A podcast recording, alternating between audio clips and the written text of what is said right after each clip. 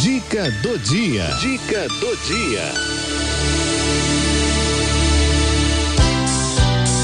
Vivendo melhor com a psicóloga Mônica Chagas. Vivendo melhor com a psicóloga Mônica Chagas. E ó, e a gente está meditando, né, refletindo nesse mês dos namorados aqui uh, sobre o amor, né? E também meditando, assim como no capítulo 4 aqui do Amores Letícia, do, do, da exortação do Papa para as famílias, é, meditando na carta de São Paulo aos Coríntios, né? E aí, hoje a gente vai, vai continuar nessa reflexão, né, Mônica? Boa tarde. Oi, boa tarde, Cidinha. Boa tarde, queridos ouvintes da Rádio 9 de Julho. Mônica. É uma... Pode falar. É uma alegria estar aqui com vocês, partilhar desse momento, né? É, a hora que eu estava entrando, eu estava ouvindo que vocês colocaram a música do, do Legião Urbana, né? Sim. Castelo. Uhum. Que, que, traz aí um trecho, pelo menos faz menção da carta de São Paulo aos Coríntios. Uhum. E o trecho que a gente, que eu pensei, né, para a gente poder discutir hoje, é um trecho que eu acho que é bastante controverso, né? Que ele, São Paulo diz assim, que o amor não busca os próprios interesses, não se irrita, não guarda rancor, não se alegra com a injustiça, mas se rejubila com a verdade. E daí, é, quando eu li esse trecho e eu fiquei bastante pensativa, então eu queria propor para a gente pensar o seguinte: quem é que nunca se irrita? Eita. Quem é que eventualmente em algum momento já guardou ou guarda rancor? É. Quem é que de alguma maneira é, já viveu ou já passou por sensações, sentimentos ou situações onde a injustiça prevaleceu? Uhum. E quem é que nunca buscou seus próprios interesses? É. Essas, essas questões elas parecem óbvias demais, não é? Mas a gente sempre é, olha como é, é, o que me chama a atenção, especialmente nesse texto, é essa partícula negativa não, né? Não se irrita, não busca os próprios interesses, não guarda rancor. Só que a nossa experiência humana, por conta das nossas limitações de consciência, a gente vai se irritar. A gente vai sentir rancor, a gente vai ficar guardando mágoa. A gente vai fazer essa experiência uma vez na vida. Uhum. A gente vai passar por cima das questões da justiça sempre quando a gente acha que a justiça só é a minha, só vale do meu jeito. Aliás, né, o que mais, mais a gente está vendo ultimamente. Só serve se for do meu jeito. O uhum. seu jeito não é um bom jeito. Não é? Então, a partir desse momento, eu acho que eu, eu deixaria um convite para a gente refletir o quanto que a gente é honesto e sincero com a gente mesmo. Será que nós somos capazes de reconhecer quando a gente fica com raiva? Quando de verdade a gente está guardando a nossa mágoa e nosso rancor? Né? Quando a gente especialmente usa uma frase que eu acho que é brilhante, eu nem sei por que a gente faz isso, mas enfim, que a gente diz assim, ah, eu perdoei, mas eu não esqueço, viu? Ah, é. Eu, eu perdoei, mas eu não esqueço, é, é. Mas eu não esqueço. É. Né? A gente fala assim, Ai, é. E que eu brigo comigo porque eu vivi uma situação onde eu me senti irritada. E aí eu brigo comigo do tipo, não, mas eu não posso ficar irritada, não, mas eu não, eu não posso, não, mas eu não posso sentir. E aí fico, eu tô sentindo, mas eu tô negando que tô sentindo. E enquanto a gente fica nesse dilema interior, a nossa hum. vida não flui. Então, como que a gente pode ser honesto e sincero com a gente para parar a nossa vida e dizer assim, de fato, aconteceu tal e tal coisa e eu estou profundamente irritado. De fato, coisas aconteceram e eu me sinto magoada. Porque se eu não sou capaz de reconhecer a mágoa, se eu não sou capaz de reconhecer a irritabilidade, eu não tenho como transformar isso. Uhum. Né? E e aí a gente fica patinando num lugar onde a gente não pode sentir. E a gente precisa sentir. Porque senão a gente não é humano. Humano sente. Uhum. Humano sente. é, é, a gente pensa que isso é pouca coisa, isso não é pouca coisa, né? Então, assim, eu já vi um caso de uma pessoa que passando por uma situação difícil na vida decidiu, eu não vou mais sentir nada. E de fato ela passou a não sentir. Ela sequer sentia a água escorrendo pelo corpo dela quando ela tomava banho. Nossa. É. Hum. A felicidade dela, o dia que ela me contou, que ela falou, Simone, que eu senti a água escorrendo no meu corpo. Aí você fala assim, imagina que bobagem, né? Nossa, não. É porque a gente vai se fechando sobre a gente mesmo e a gente vai ficando remoendo essas coisas e a gente não se liberta. Hum. E aí a gente não deixa a vida fluir. A gente perde a capacidade de sentir as coisas.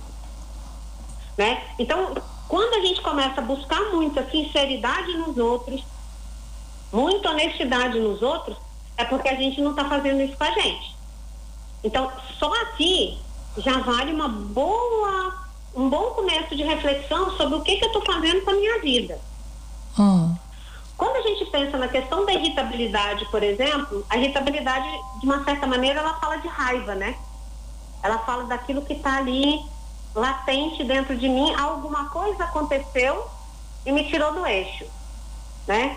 Tem um, um capelão hospitalar que ele diz o seguinte: a raiva aparece quando eu me sinto invadido. Então, essa irritabilidade que às vezes vai se acercando da minha vida, né? E, e que me faz muitas vezes é, parecer assim, nossa, olha como eu sou uma pessoa altruísta, eu penso nos interesses dos outros, eu não estou pensando em mim. É mentira, eu preciso pensar em mim. Porque é, eu não estou a, além e nem aquém de ninguém, eu também tenho necessidades. Eu posso compartilhar as minhas necessidades e as minhas é, abastanças, vamos dizer assim, com o grupo que me cerca. Hum. Mas eu, eu tenho que reconhecer em mim a humanidade, que é a minha impotência, a minha incapacidade, a minha dificuldade. Quando eu sinto que alguma coisa me invade e desperta raiva em mim, quando é, aquilo me machuca de um jeito que eu tentando proteger o machucado, eu fico ali cultivando aquela mágoa, porque eu vou criando ali uma, uma carapaça para poder é, me proteger, e isso me faz rancoroso, isso me faz amargurado na vida, né? É, e muitas vezes eu também não sou justo comigo, né? Quantas vezes eu ouço, ou você também deve ouvir, de alguma maneira, aquelas palavras muito duras que a gente diz assim, quando alguma coisa sai do eixo na nossa vida e a gente começa a se autodepreciar e a gente começa dizendo assim, eu não faço nada certo mesmo, tudo que É. eu faço dá errado, eu não presto para nada, e eu não sei o que, isso não é justo com você. Isso de fato não é justo com você.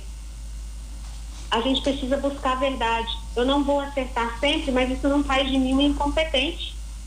E eu posso sempre aprender e eu posso sempre melhorar. Então, ser honesto comigo mesmo, ser sincero comigo, é o primeiro passo para eu dar conta das minhas emoções. Para que as minhas emoções não atrapalhem as minhas relações. Eu preciso aprender a, a lidar com aquilo que convencionou-se que a nossa cultura chama de daquilo que é negativo. A tristeza não é negativa, a raiva não é negativa. Ela só é uma emoção, ela só é alguma coisa que acontece dentro de mim que eu preciso reconhecer para aprender a dar a isso uma expressão adequada. Porque aquilo que eu não expresso adequadamente se vira contra mim. Tô entendendo. né? Então, é, é como que é, é, é muito engraçado quando a gente fala, você, você dizer assim, no mês dos namorados, né? É muito comum a gente dizer e ouvir dizer as pessoas dizerem assim, não, eu quero pessoas que sejam sinceras, Hum. eu quero pessoas que sejam honestas. Bom, mas isso é, não, isso é, não é pré-requisito, né? Isso- a gente é, deve ser assim, né? E, mas só que a pergunta deve ser assim, eu sou sincera, honesta e verdadeira comigo mesmo? Eu sou capaz de reconhecer o que foi que me irritou e, e, e- e conseguir dar a isso uma expressão adequada sem que eu precise sair por aí atirando nas pessoas ou batendo na cara das pessoas? Uhum. Né? É, eu, eu de verdade reconheço quais as minhas capacidades e quais as minhas dificuldades. E, e reconhecendo as minhas dificuldades, posso e quero dar a elas uma, uma oportunidade de desenvolvimento e transformação? Veja que esse caminho de autoconhecimento ele é necessário é, para a nossa vida, para o nosso crescimento, porque a gente precisa ficar bem, porque a gente precisa viver e a vida precisa fluir, Uhum. não é? Então, é, é- é- eu penso que é um grande desafio, né? Nós queremos grandes justiças, especialmente no momento que nós vivemos agora no país, a injustiça grita e grita alto, e aí eu fico pensando nas pequenas injustiças que a gente faz com a gente mesmo todos os dias, e a gente então vai achando que vai ter um, um grande dia em que a justiça reinará como um todo, mas a gente não vive a pequena justiça de cada dia né? E isso massacra a cada um de nós. Porque senão assim, cada vez que eu tento dizer, não, ok, vamos lá, aí eu falo, nossa, você faz tudo errado mesmo, né, Mônica? Aí eu piso na minha cabeça e afundo mais um tanto. Daí eu fico é me boicotando. Exatamente. Isso não é justo comigo, Uhum. né? Isso não é verdade. Isso não é verdade, né? A gente nem vai acertar sempre, mas também a gente não vai errar sempre, né? Porque, porque existe uma busca em mim que seja sincera para que eu possa me tornar mais consciente de mim mesmo Uhum. e mais responsável pelas minhas emoções e pelos meus sentimentos, né? O outro faz coisas, mas quem sente sou eu e eu sou responsável pelo que eu sinto. Entendi. A, a grande verdade é essa. Se eu deixo que o outro tire a minha paz, tem alguma coisa que está errada. Tem alguma coisa que está errada. E o que, que eu posso fazer com isso, não é mesmo? Então, o que, que eu posso fazer com isso? né? Eu acho que o primeiro passo é reconhecer. É reconhecer que eu sinto. Uhum. Não é bonito, né? Quando a gente diz assim, eu tô com raiva. Hum. É bonito? Não, não é bonito. Do ponto de vista cristão, a gente, a gente aprende errado. A gente aprende que a gente não pode sentir raiva. E é mentira, porque a gente sente a raiva. O que eu faço com o que eu sinto é que é a diferença da coisa. Que é outra coisa. Aham, entendi. né? Porque assim, eu, vou, eu tô com raiva, aí eu vou falar assim, ah, tá bom, deixa estar, que eu vou te pegar ali na frente. eu vou Mas- passar minha raiva, vou pegar você lá na esquina. Quando a gente tava na escola era isso. Na esquina, então, eu tô lembrando da época de escola. Ah, te pego no final da aula. Te, Te pego pego na esquina, fora. te pego lá fora.